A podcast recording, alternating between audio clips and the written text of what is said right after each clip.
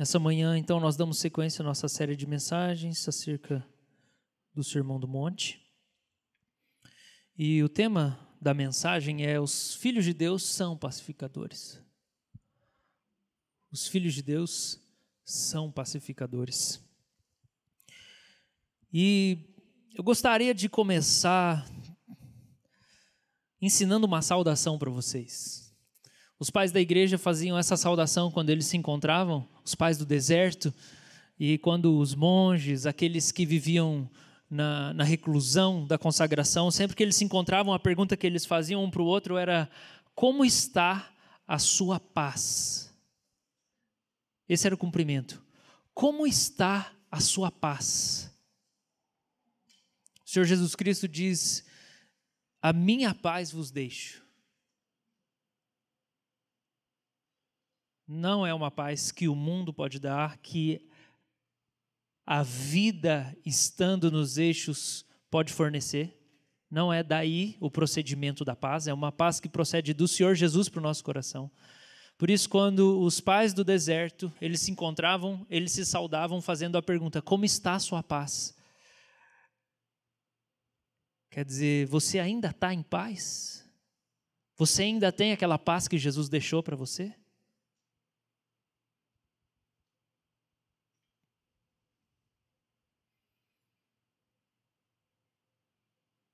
Jesus não mudou. Os recursos dele não não acabaram. Não se extinguiu a paz de Jesus. A pergunta é para nós: como está a sua paz? Você tem guardado a sua paz? Nós somos mordomos de muitas coisas, a Escritura nos diz, mas uma delas é da paz. Ele nos deu paz somos mordomos da paz. Como está a sua paz? Eu vou fazer aquela coisa de pastor tiozão. Pergunta para a pessoa que está do seu lado: Como está a sua paz?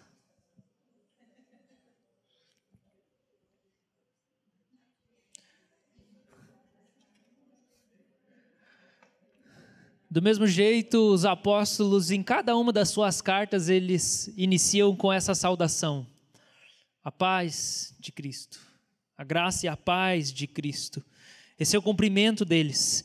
E eles estão seguindo o mandamento de Jesus, quando em Lucas 10, 5, Jesus diz: Ao entrar numa casa, digam primeiro, paz seja nessa casa. Primeira coisa. Mas eu tenho a impressão de que nós somos muito modernos para obedecer esse mandamento. Nós temos muito medo de ser cafona e de falar a paz de Cristo quando a gente encontra alguém, então a gente fala, e aí, beleza? Porque parece uma coisa muito religiosa. Porque a gente não quer ser religioso, né? A gente não quer mostrar para as pessoas que nós temos má fé. A gente comprou a mentira da modernidade de que a fé é uma coisa que tem que ficar escondida no coração e nunca vir para fora. E é por causa disso, justamente porque a gente está tentando lutar contra essa mentira, é que a gente está fazendo tudo isso aqui, e mais do que nunca nós temos sido sacramentais na nossa igreja. Nós temos procurado esteticamente expressar nossa fé, porque a gente não vai engolir essa mentira da modernidade, que a fé tem que ficar escondida no coração e ninguém pode saber, e a gente não pode materializar ela. Então a gente vai usar o colarinho clerical, que diz que é uma palavra pura que sai nesse exato momento em que a escritura está sendo exposta. Então a gente vai apontar para o calendário litúrgico, para a cruz de Cristo. Nós vamos passar cinza na testa na quarta-feira de cinzas. Porque a nossa fé vai ser materializada, a nossa fé vai ser visibilizada. Mas a gente percebe que existe uma resistência nos crentes hoje porque a gente está cedido ao espírito da modernidade de que a fé tem que ser escondida. Porque se ela é exposta em público, ela simboliza uma imposição. E é por isso que a gente não obedece o que Jesus diz. Por isso que quando a gente chega nos lugares, a gente não fala paz ou paz de Cristo. Nem dentro da igreja a gente faz mais isso. Mas se você for numa Assembleia de Deus, onde eles não são tão modernos, eles vão obedecer o mandamento de Jesus. Porque eles não estão muito preocupados em ser cool, e nós estamos bem ligados nisso. Mas será que a gente não precisa rever o tanto que a gente está querendo ser relevante? Porque relevância precisa de fidelidade antes. A gente não pode ser relevante se a gente não for fiel. Então você pode dizer para a pessoa que está do seu lado: a paz de Cristo seja com você.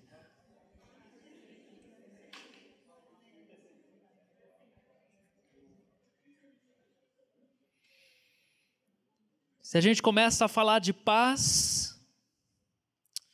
eu não vejo outra maneira da gente dar início a essa exposição dessa bem-aventurança, senão a gente começar com uma pergunta, ainda mais nos dias de hoje. E a pergunta é: o que o que está de errado no mundo, gente? O que, que, que, que tem de errado no mundo? O que está acontecendo? Por que se mantém essa constante tensão internacional?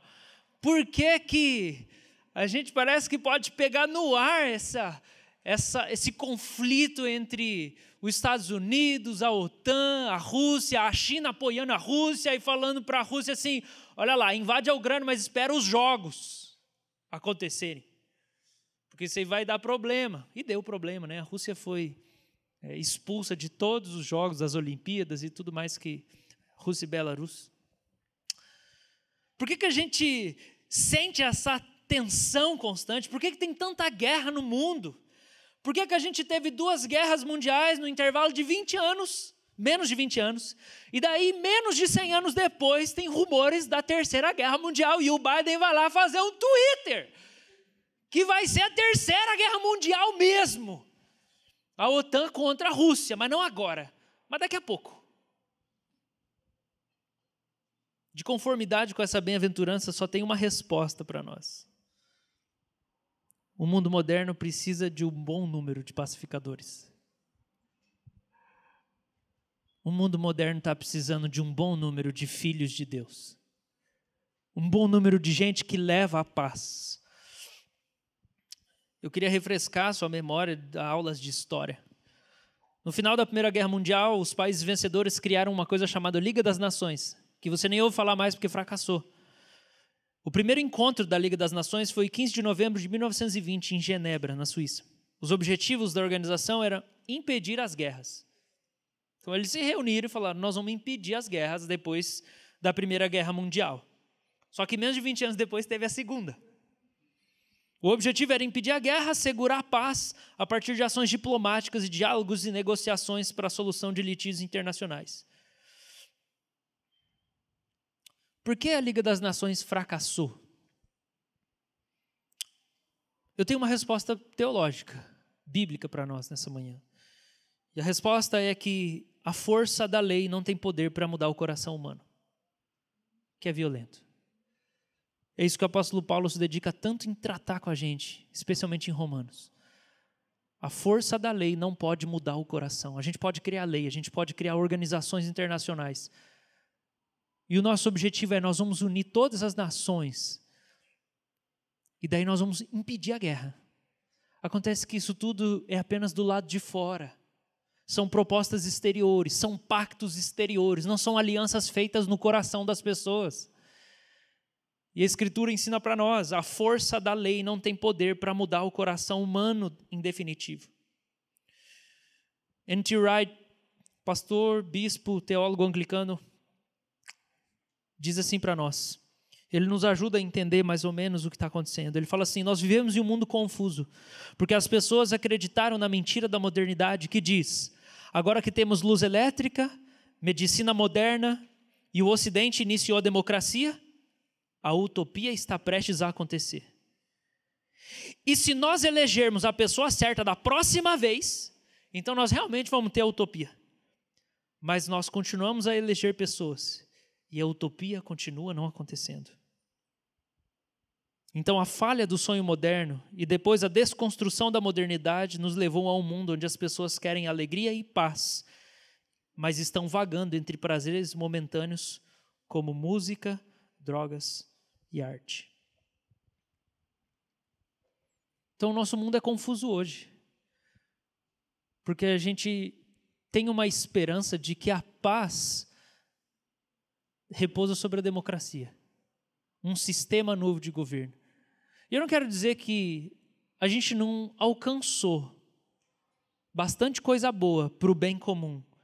E nem que a ONU não fez nada, porque as forças de paz da ONU já ajudou a resolver muitos conflitos em vários países. Mas, no entanto, as regras da diplomacia permitem que países membros da ONU permanentes, eles vetem ações da própria ONU, como os Estados Unidos faz o tempo inteiro. E daí, não, vamos atacar lá. Porque a gente não concorda que é o que isso que a ONU está falando, porque a guerra que está acontecendo lá no Iraque vai ser uma ameaça contra nós que estamos aqui. E a gente vê mais uma vez, organizações humanas têm o seu limite acerca do estabelecimento da paz, de poder pacificar. E daí eu faço uma pergunta enquanto eu penso em tudo isso: por que, que Jesus não fundou a ONU quando ele estava aqui? Daí resolvia as paradas. Mas é porque o projeto de paz de Jesus não mirou na instituição humana, nem na lei governamental. O projeto de paz mundial de Jesus mirou no coração. O pacto, a aliança que ele decidiu fazer para estabelecer a paz, não era entre governantes, não era um pacto externo, mas era um pacto na alma. É a nova aliança. E por que, que Jesus não fundou uma organização para tentar acalmar e diminuir o número de mortes? Eu quero ler com você Efésios capítulo 2. Abra sua Bíblia. Efésios 2, verso 14.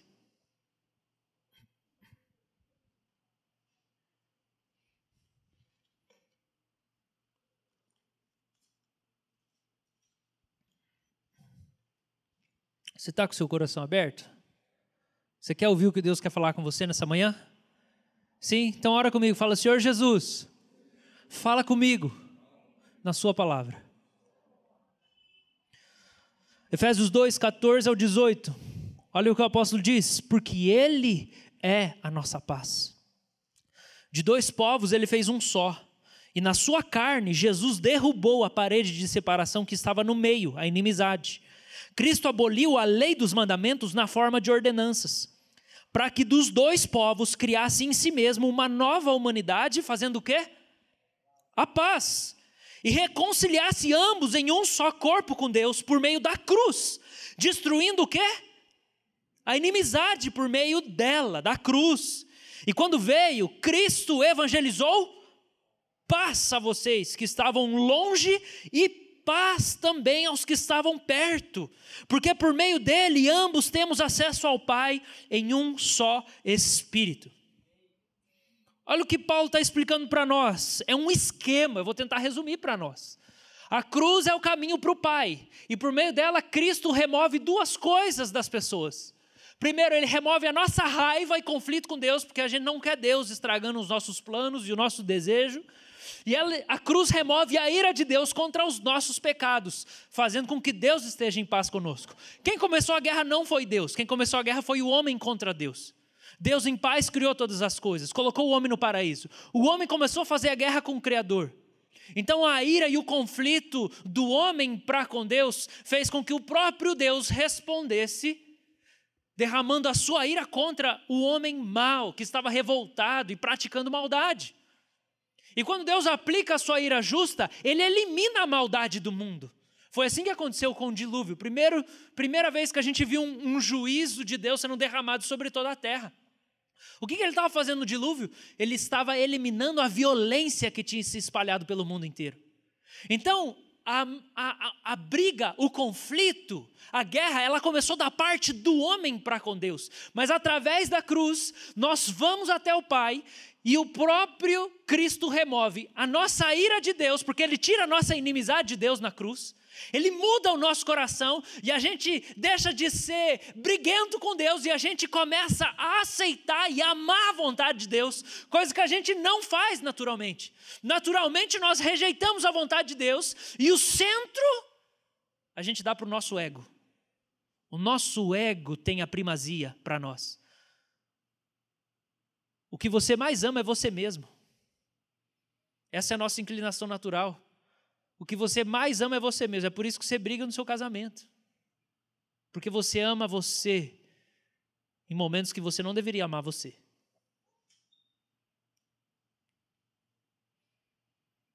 E é porque eu amo tanto a mim mesmo que eu tenho conflito com Deus. Eu não quero ceder à vontade de Deus. Eu não quero fazer a vontade de Deus. Eu não quero amar Deus. Eu não quero ouvir Deus. Eu não quero ouvir as palavras de Deus, eu quero só a minha opinião. Mas a cruz de Cristo muda o meu coração. E eu paro de ser teimoso e agora eu começo a aceitar a vontade de Deus. Eu não estou mais em guerra com Deus. Mas, em segundo lugar, a cruz de Cristo também tira a ira de Deus contra a minha rebelião. E o que acontece? Então agora eu tenho um caminho para o Pai. Porque se a cruz tirou a minha briga com Deus e a justa recompensa pela minha maldade, então agora tem um caminho. Não tem mais nada entre eu e o Pai. Eu posso chegar no Pai por meio de Cristo.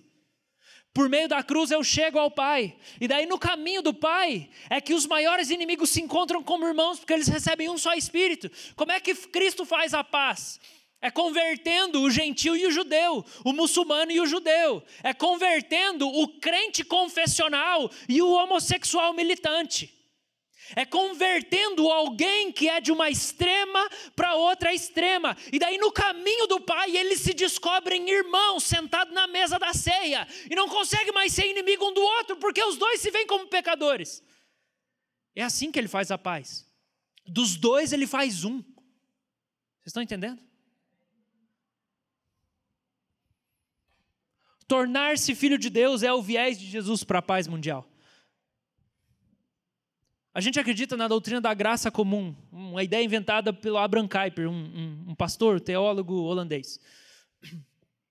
E a graça comum é a ideia de que o mundo inteiro só não foi destruído ainda, porque o pecado dentro de cada ser humano, ele está sendo segurado pelo Espírito Santo, como se o pecado fosse materializado como um cavalo selvagem e o Espírito Santo estivesse segurando as rédeas da humanidade, para a gente não praticar todo o nosso potencial de maldade. A gente só não pratica tudo de maldade que a gente pode, porque o Espírito de Deus está nos impedindo de fazer isso.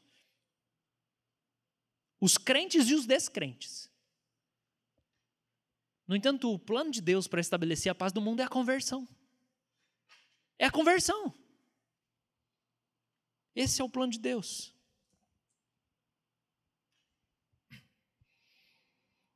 Ainda na resposta dessa pergunta, por que é tão difícil manter a paz mundial?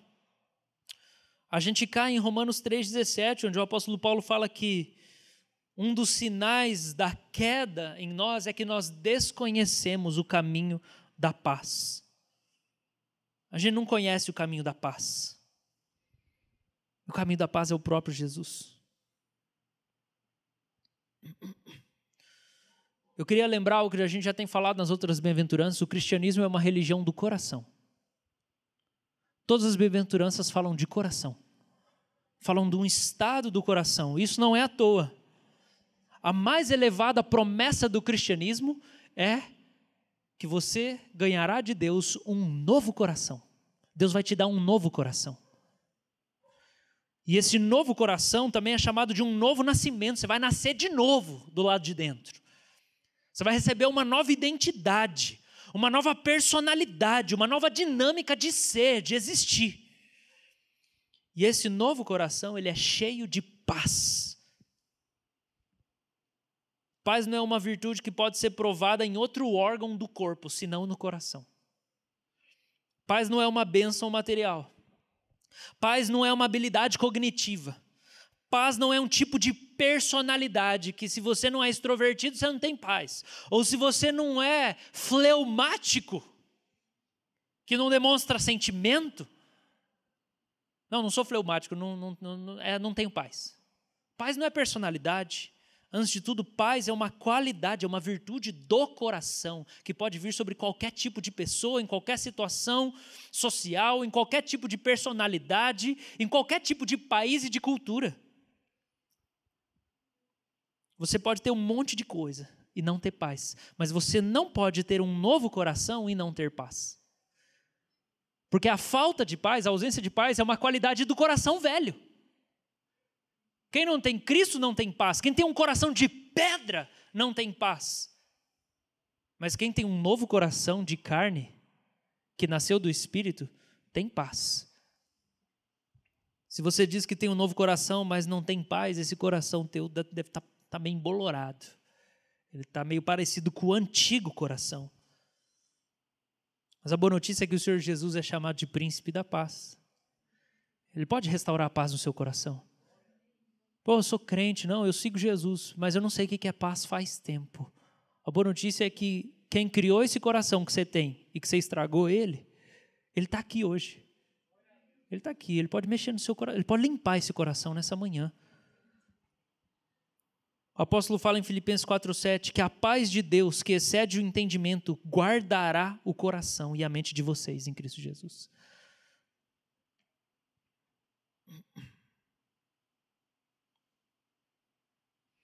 Eu queria que a gente fosse então para o que é um pacificador.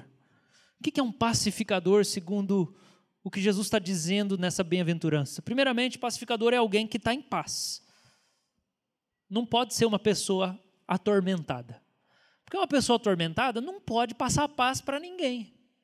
Uma pessoa agitada, estriquinada, não pode acalmar ninguém. Não, calma, calma! Não vai dar certo. Não vai dar certo. Não é uma metodologia. Ser pacificador não é os cinco passos para ser um pacificador. Não vai rolar. Porque se dentro de você você está turbulento, meu querido, você pode falar o que você quiser. Você pode fazer o um, você pode fazer o mindfulness. O negócio está dentro de você. Mas essa pessoa que está em paz, ela também não está acomodada em só ter paz. Um pacificador é uma pessoa que vê os conflitos e vai em direção aos conflitos e se preocupa em dissipar a hostilidade no ambiente. Ela viu um casal brigando e falou assim: vamos sentar aqui, vamos conversar, eu quero saber o que está acontecendo, quero ajudar vocês. Alguém que vê uma briga e diz: Não, eu quero. Deixa eu participar. Minha esposa já me viu algumas vezes apaziguando pessoas no meio da rua brigando. Não consigo, irmãos. Tem uma paz dentro de mim que não me deixa em paz. A última foi um dia que a gente estava, não sei, gente estava voltando da igreja, alguma coisa de noite, e a gente passou ali, qual que é o nome daquela rua? Inácio Lustosa. Aí tinha um cara arregaçando o outro na porrada, na chuva, assim, um no chão arrebentando. Eu falei, meu Deus, esse cara vai morrer. Eu não posso ver um ser humano matar o outro na minha frente. Eu estacionei o carro e falei, tranca. Estava a Maria Eugênia lá. E daí eu entrei, opa, calma, o que está acontecendo? No meio da rua e chovendo. não, porque esse pá, pá, pá, e o cara xingando o outro. Eu não, eu não sei. Um acho que estava muito bêbado porque eu sou militar, porque eu sou aposentado, sargento, não sei o que, não sei o que. Meu, quando eu segurei um, o outro saiu correndo. Daí o cara foi correndo atrás do outro e caiu no chão. Daí o outro veio e eu estava aqui. Eu falei assim, cara, calma, vamos resolver isso. Aí o cara veio correndo lá de trás. Aí eu só peguei o cara assim e tirei o cara. E o cara mergulhou tipo um peixinho, assim no chão. Pura adrenalina ser crente, viu? Aí eu falei, mano, vai embora, vaza, corre. Aí eu não sei, passou a polícia ali. Isso, aí vieram os caras da funerária, já queria ganhar uma grana já.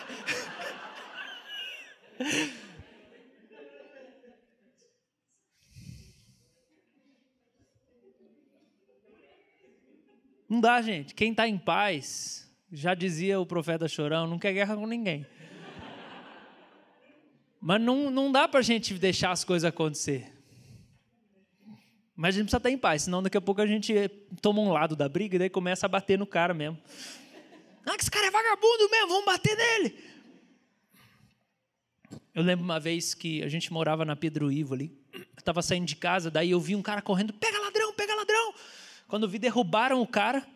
E daí o cara estava no chão, assim, tinha uma roda, e tinha um cara que estava chutando o cara. Eu entrei, para com isso, empurrei o cara assim. Mano, o cara já está parado ali, por que, que você está chutando a cara do cara, assim, o cara sangrando? É um cara que foi feito em imagem e semelhança de Deus, irmãos. Nós, nós não conseguimos deixar o negócio se nós estamos em paz com Deus. A não ser que o nosso coração esteja embolorado de amargura se a gente estiver cheio de amargura, se a gente não tiver perdoado, daí a gente vai querer mesmo que aquele cara pague porque ele não presta. Mas o problema está com a gente daí. Madame Guyon diz o seguinte: que o pacificador encontrou paz para si, se unindo a Deus, porque Deus é uma tranquilidade eterna. Ô, gente, sério, vocês precisam ler Madame Guyon. Por favor, comprem o livro dela. Compre a, a biografia da Madame Guyon, compre Experimentando as Profundezas de Jesus Cristo, da Madame Guion, um livro sobre oração. Eu sou fã demais. Estou terminando agora Experimentando as Profundezas. Daí ela solta uma, uma pérola dessa. O pacificador encontrou paz se unindo a Deus, porque Deus é uma eterna tranquilidade. Deus é tranquilidade eterna. Mas ela diz também qual foi o preço que essa pessoa pagou. Essa pessoa se esvaziou do ego, é autonegação. Como que eu vou me unir a Deus, que é a tranquilidade eterna? Eu preciso me esvaziar. Eu preciso negar a mim mesmo. Daí eu vou encontrar descanso. Martin Lloyd Jones afirma que o pacificador tem o seu aspecto passivo e ativo. Ele não somente não provoca conflitos. Então, o aspecto passivo é: o pacificador não é briguento, ele não está brigando. Esse é o passivo. Mas o aspecto ativo é que ele busca agir ativamente para que haja paz entre homem e homem, grupo e grupo, entre nação e nação. Você já viu gente que entra no meio da briga dos outros para tentar ajudar? Ele vai levar mordida também. Não tem jeito. Alguém vai falar assim: ah, porque você está do lado do fulano. Vai acontecer, normal. pastor vai ver isso demais acontecer na vida. Vai tentar aconselhar os casais. Não, porque você só está dando ouvido para o outro lado. Faz parte. Mas a gente não consegue ministrar essa paz sem a gente ter se esvaziado, porque eu sei que vai sobrar para mim em algum momento. Quando eu vou lá separar as brigas, pode sair um soco que vai vir em mim. Quem tava, alguém aqui estava junto? O João, meu primo, estava lá quando rolou a briga no presídio lá, né? E eu estava lá no meio. Nós estava dentro da quadra, salão fechado.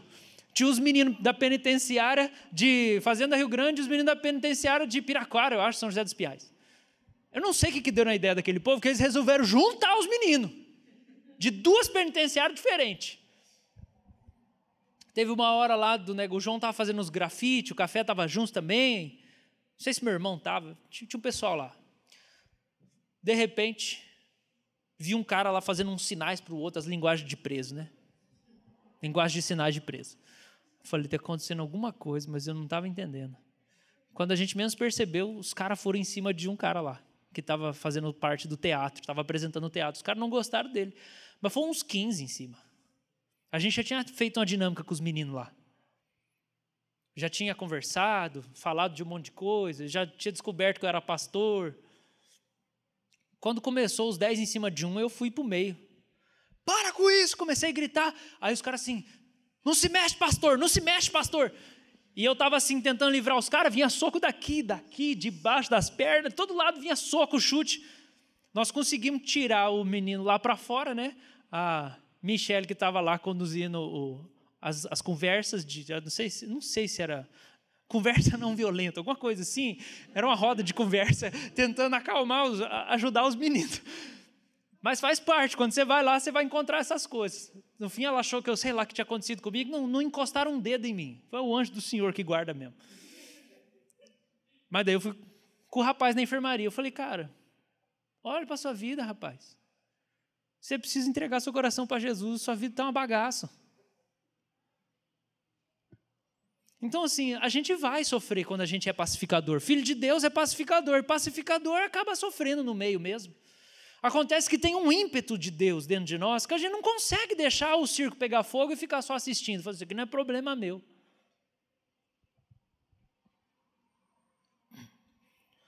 E aí tem três tipos de conflito, pelo menos, que o pacificador vai se importar em se envolver. O primeiro é o conflito com Deus. Pessoas que não confiam em Deus e não amam Deus. Então, como que elas vão se importar? Elas vão entrar na categoria daquele versículo calçar os pés com o evangelho da paz. Porque as pessoas estão em conflito com Deus, elas estão em guerra com Deus. E um pacificador é alguém que se importa em como as pessoas estão diante de Deus, se elas estão em comunhão com Deus ou não. Seja um descrente que está perdido e precisa de salvação, ou seja um crente que está distante de Deus, passando por um momento difícil. O pacificador se importa com isso. Eu quero ajudar essa pessoa a ficar em paz com Deus novamente. Segundo tipo de conflito é conflito com a vida. É gente agitada, inquieta, sempre infeliz com o trabalho, infeliz com quanto ganha, infeliz com a cidade que mora, infeliz com a família de que tem. É gente em conflito consigo mesmo. Não gosta de quem é. Vive em crise. E esse é um segundo nível. O pacificador, ele vai assim, eu quero te ajudar a chegar a um lugar de tranquilidade. Você vê uma turbulência dentro das pessoas. Em terceiro lugar, é um conflito com pessoas. Então ele vê gente que é briguenta, ressentida, cheia de argumento contra os outros, muito crítico, e o coração dele se quebra porque ele quer que essas pessoas se tornem mais mansas. Porque, gente, gente assim, ressentida, cheia de argumento, é gente muito difícil de conviver. Gente muito crítica. E a gente acaba, ter, acaba vivendo muito sozinho. Porque ninguém suporta. Provérbios, tem um provérbio que fala assim: o que torna um homem agradável é a sua misericórdia, é ser compreensivo. Quem é muito crítico, muito reclamador, muito briguento, não é agradável. Mas o pacificador, ele olha para as pessoas e fala assim, cara, eu queria que essa pessoa pudesse viver mais em paz com os outros. Só que não é tão simples assim, porque afinal de contas, se é uma pessoa que não vive em paz com ninguém, como é que eu vou chegar nela para ajudar ela? Né? Temos que orar. No entanto, eu quero fazer também, além dessa aplicação toda que a gente já fez até aqui, uma aplicação mais ampla da, dessa bem-aventurança. Então eu vou partir para um outro por uma outra abordagem depois dessa exposição. E eu quero usar aqui Miroslav Wolf, Miroslav, eu sempre troco as letras. Miroslav Wolf, que é um teólogo croata. É, ele esteve presente na da guerra na Iugoslávia. É, ele é alguém que foi considerado o livro dele, Exclusão e Abraço, lançado agora em português, como um dos livros, um dos 100 livros mais influentes do século XX.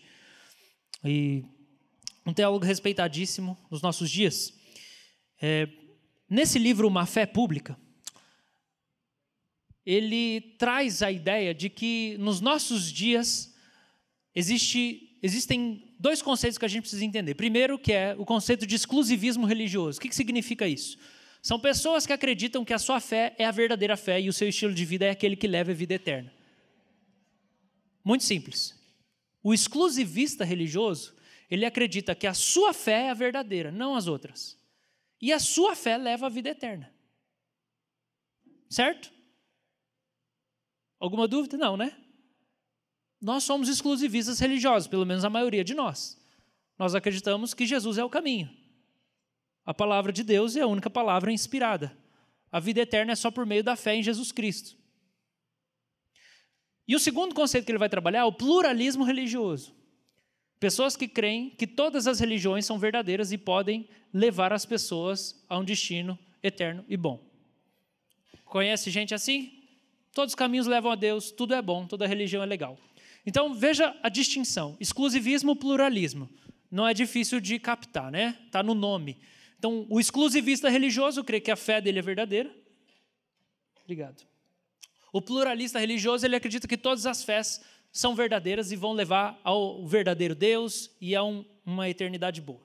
Agora, o outro conceito é exclusivismo político, que é as pessoas que acreditam que somente um grupo particular deve ser privilegiado na sociedade.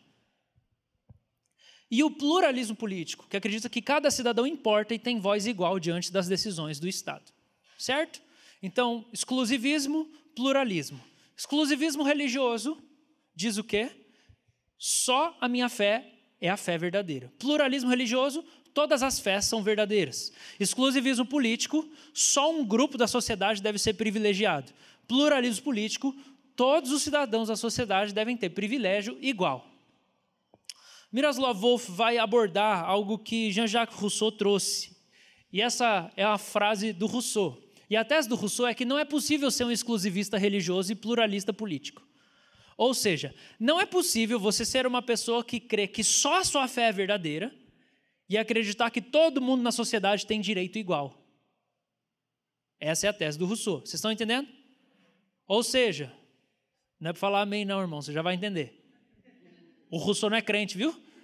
Ele não é um teólogo.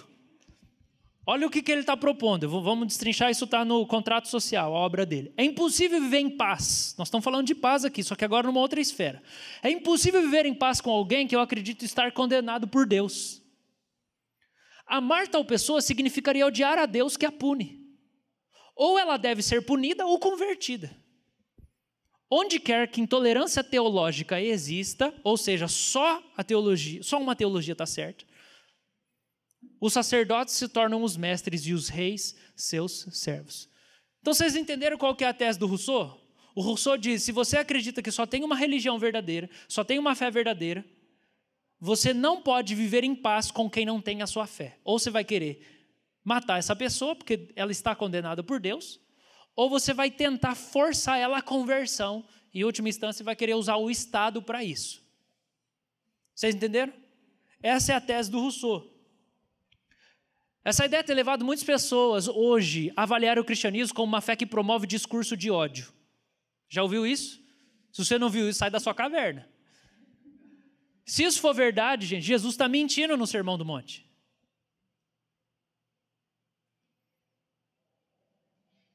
Se o cristianismo, que acredita que só Jesus é o caminho, está promovendo o ódio, Jesus está mentindo no Sermão do Monte, porque ele diz que os filhos de Deus são pacificadores. Quem que está mentindo, Jesus ou Rousseau? Você tem uma chance só.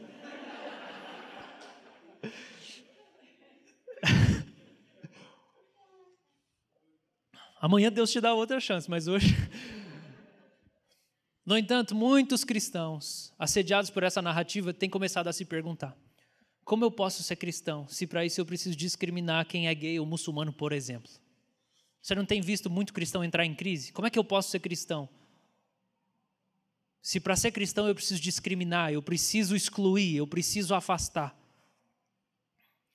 Existem três caminhos para resolução dessa tese do Rousseau. O primeiro caminho é uma, é uma solução do próprio Rousseau. E é, já que o exclusivismo religioso é socialmente pernicioso, ele tem que ser proibido. Então, o primeiro caminho é esse.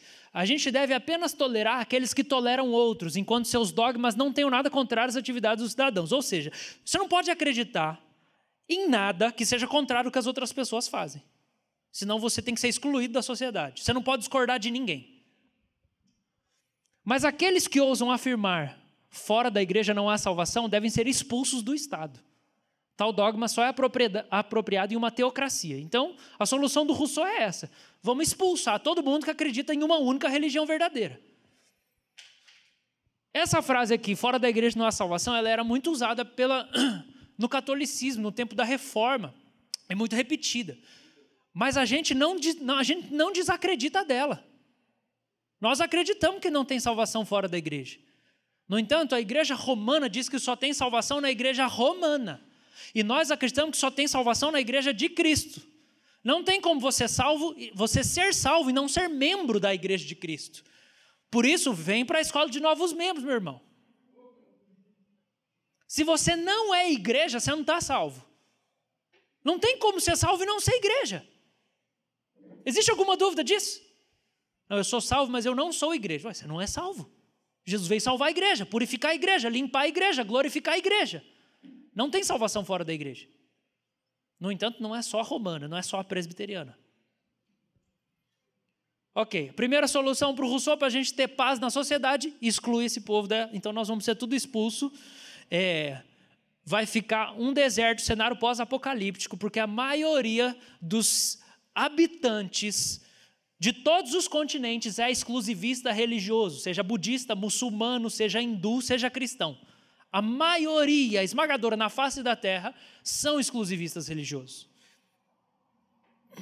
Segunda solução, Peter Berger que, que propõe para nós. E ele fala assim: você convive com pessoas que não têm a mesma crença e começa a perceber que elas não estão erradas. Hum,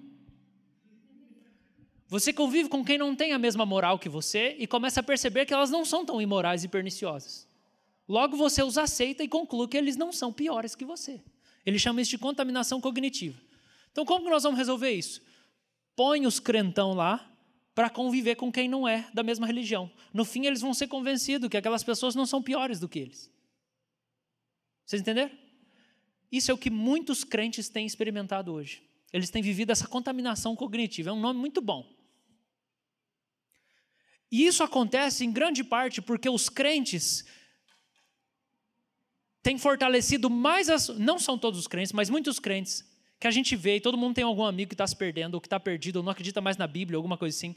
Eles fortaleceram mais as relações externas do que as relações com a sua comunidade de origem. A relação deles com a comunidade de fé está muito fraca, a relação deles com a própria Bíblia é muito fraca, e isso faz com que eles comecem a desacreditar que ser diferente é errado. Ou que deve ser reprovado por eles, por Deus ou pela palavra. Vocês entenderam? A gente tem visto muita gente com crise de fé hoje vivendo esse movimento de contaminação cognitiva. Eu deixei o melhor para o final, é claro. Se Rousseau tiver certo, os filhos de Deus não podem ser pacificadores como nós falamos. Mas o Miroslav Wolf diz que a melhor maneira da gente combater a ideia promovida por Rousseau é lembrar que o pluralismo político ocidental se apoia em figuras religiosas.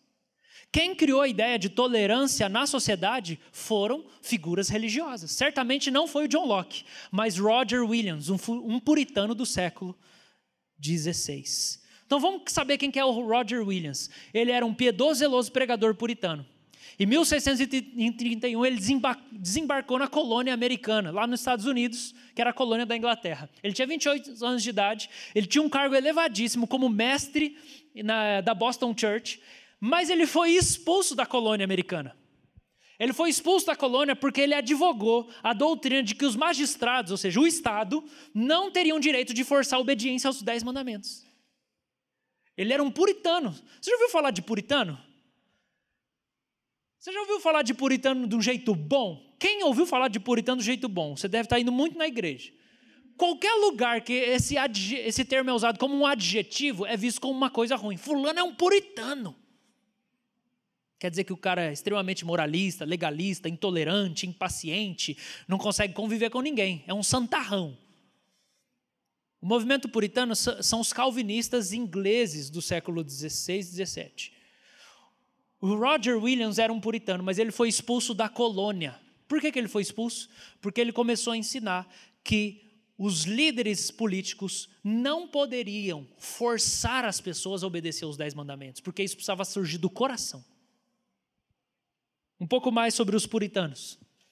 A perseguição católica aos puritanos ocorreu principalmente depois da criação do anglicanismo. Lembra da, da Maria Sanguinária, dos Tudors lá?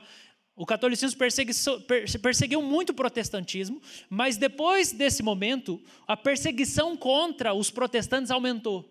E isso levou-os a se deslocarem para a América. Então o povo foi saindo da Inglaterra e vindo para a América. O objetivo era criar espaços de vivência onde podiam exercer livremente seus preceitos religiosos. No entanto, ao ascenderem politicamente, na Inglaterra, na Inglaterra, assim como na América, eles passaram a perseguir. Então presta atenção o que aconteceu com os puritanos. Eles foram perseguidos. E daí, quando eles ascenderam politicamente, pensou assim: não, agora beleza. Não, eles estavam sendo perseguidos porque estava sendo dito para eles: só o catolicismo é a verdadeira religião, então nós vamos esmagar vocês. Daí eles foram perseguidos, se esconderam, fugiram. E daí, quando eles subiram no poder, sabe o que, que eles fizeram? Falou assim: é, a verdadeira religião é o protestantismo, o puritanismo, agora nós é que vamos perseguir. Eu queria que a gente começasse a refletir, caminhando para o final, sobre o processo de um crente perder a paz. Essa é a foto do Oliver Cromwell, que foi o ditador da Inglaterra por cinco anos, ou chamado lá, eu não lembro o termo certinho lá, mas ele é patrono, não lembro, alguma coisa, protetor, Lorde Protetor. Ele ganhou, criou o termo lá, Lorde Protetor da Inglaterra. Ele era puritano, então você pensa, os protestantes tiveram os seus cinco anos ali aproximadamente, se não me engano, em que eles governaram a Inglaterra, e as pessoas eram mortas se elas não criam do mesmo jeito. Tipo assim,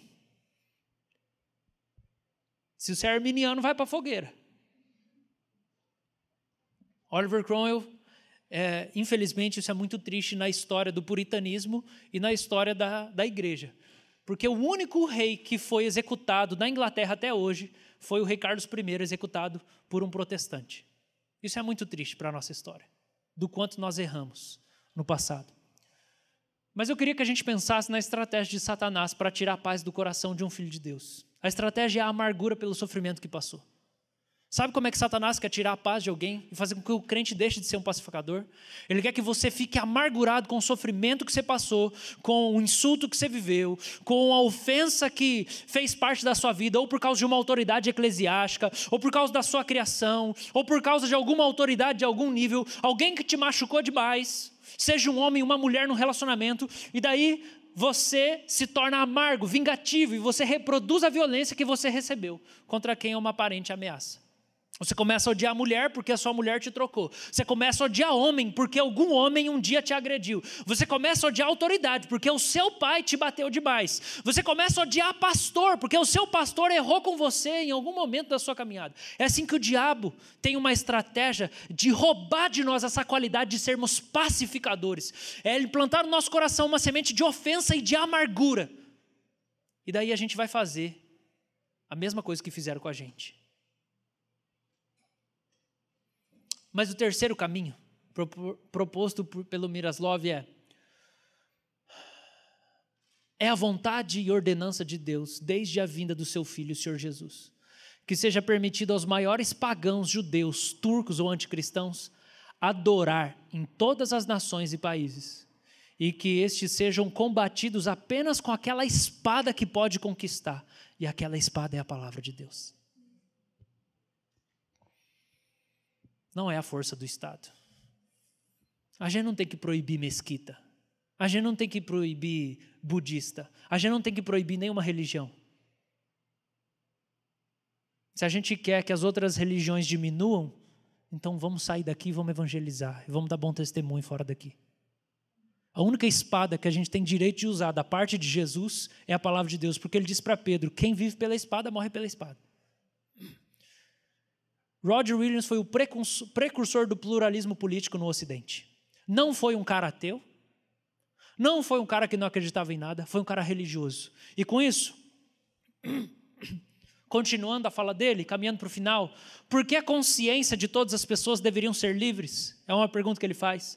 Porque todas as pessoas são iguais. E adoração forçada fede as narinas de Deus. Uma verdadeira marca de uma igreja falsa é perseguir. O crente falso julga, condena e persegue quem não é devoto a Cristo. Porque o acusador é Satanás. Porque o opressor é o próprio Satanás.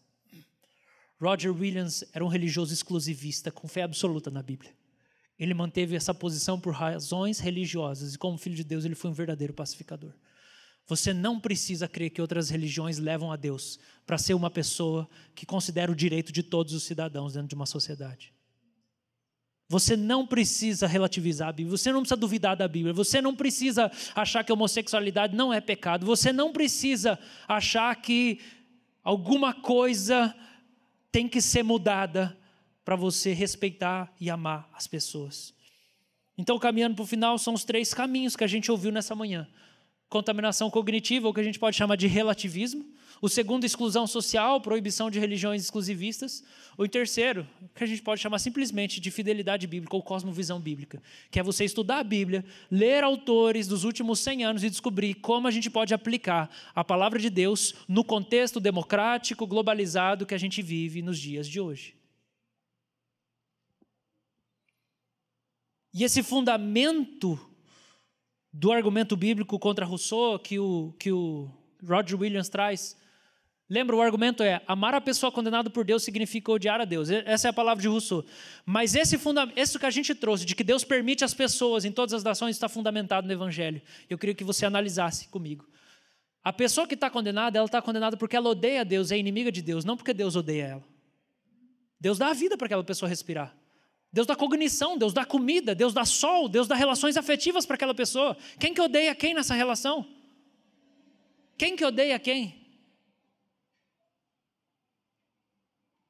Segundo, foi precisamente isso que Jesus Cristo fez na cruz. Ele amou pessoas condenadas por Deus, levando a ira de Deus, tirando aquelas pessoas do estado de condenação. Então, o Rousseau não entendeu o evangelho. Porque amar pessoas condenadas foi o que Jesus veio fazer. Então, a partir do Evangelho, a gente pode ter muita tranquilidade, que a gente pode respeitar as pessoas, a gente não vai estar traindo a Bíblia. Você não está traindo o Evangelho se você respeitar profundamente e ser amável com muçulmanos, espíritas, budistas, ateus, homossexuais, pessoas transgênero, qualquer coisa que pareça ser tão ofensiva. A verdade é que a igreja brasileira ela está muito mais apegada hoje com os extremos do que com o evangelho. A igreja brasileira ela está muito mais assim. Eu, nossa, a gente precisa ter punho de ferro. A gente precisa ter mão de ferro e a gente não pode tolerar mais. Punho de ferro é o herói da Marvel, né? A gente precisa ter mão de ferro, a gente não pode tolerar ninguém. Essa é uma ala. A outra ala é: a gente precisa aceitar tudo, nada mais é pecado. Jesus quer só o coração. Mentira, Jesus não quer só o coração, não. Ele quer o coração, ele quer as roupas que você veste, ele quer o comportamento, o ar que você respira, o pensamento da sua cabeça, ele quer tudo. A gente precisa olhar mais para o Evangelho, irmãos. Mas eu queria que a gente fosse embora hoje daqui, sabendo que o crente, o filho de Deus, ele é um pacificador dentro da igreja e fora da igreja. E ele respeita profundamente e trata com muita amabilidade quem não é crente. E não precisa achar que ele está traindo Deus, porque essa é a crise de muito crente. Eu estou traindo Deus, eu estou traindo Deus. Você não está traindo Deus. Você não está traindo nada. Mas isso é a sua carne, porque a sua carne não é pacificadora, mas o Espírito de Deus é. Então, para encerrar, eu pergunto para você: como é que está a sua paz? Você está em paz? Amado.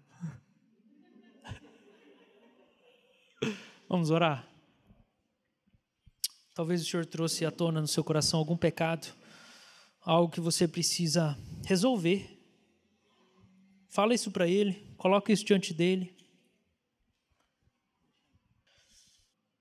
Quem que você tem que perdoar?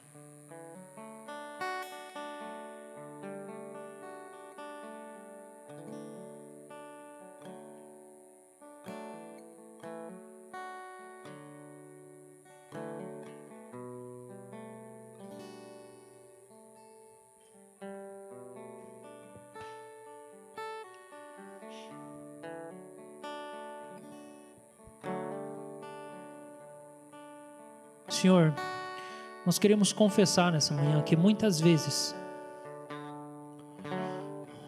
nós nos sentimos irritados com a desobediência das outras pessoas. Muitas vezes ficamos irados com o mau proceder das outras pessoas. Nós ficamos inflamados, Senhor, com raiva de quem não faz o que a gente acha que é certo. Nós ficamos bagunçados mal, ficamos ansiosos quando vemos pessoas pecando, pessoas errando, pessoas blasfemando, pessoas traindo. Nós ficamos mal, Senhor. Nos ensina a lidar com essa ansiedade, Senhor. Nos ensina a lidar com essa ira que vem sobre nós. Como pastor, eu não quero liderar nada nessa igreja pela ira, Senhor. Quando eu ver pessoas desobedecendo, eu não quero me irar contra ninguém. Quando eu ver a minha esposa, Senhor, fazendo algo que eu considero errado, eu não quero brigar com ela, não quero ficar com raiva dela, Senhor. Me ensina a guardar a minha paz, Senhor. Eu oro, Deus, por cada irmão aqui nessa manhã. Ensina a gente a orar quando a paz começar a ir embora. Ensina a pedir para o Senhor devolver a paz para nós. E eu quero pedir por cada um, põe a mão no seu coração, que é o lugar onde a paz está. Senhor, devolve a paz. Devolve a paz, Senhor. De quem está, Deus, em briga com alguém, de quem está ansioso, de quem, Deus, tem algum tipo de luta mental mesmo, Deus, depressão, pânico. Quem está preocupado com o dinheiro, devolve a paz, Senhor Faz pazes, ó Deus, faz a paz, Jesus. Tu és o príncipe da paz. E nós queremos ouvir cada direção que o Senhor nos der. Em nome de Jesus. Amém. Vamos receber a bênção, irmãos. Muito obrigado por ter vindo. Todos os visitantes são muito bem-vindos. Que Deus te abençoe demais. Nós temos reunião de oração na terça-feira aqui, sete da noite. Durante a semana nós temos pequenos grupos nas casas. Procure alguém, se envolva. Vá além do culto, para que o Senhor possa ir mais fundo no seu coração. Receba a benção. Que o amor do nosso Pai, perdão de Jesus E a paz do Espírito Santo seja com cada um de nós hoje e sempre. Amém. Vamos em paz e sejamos luz nesse mundo. Deus abençoe.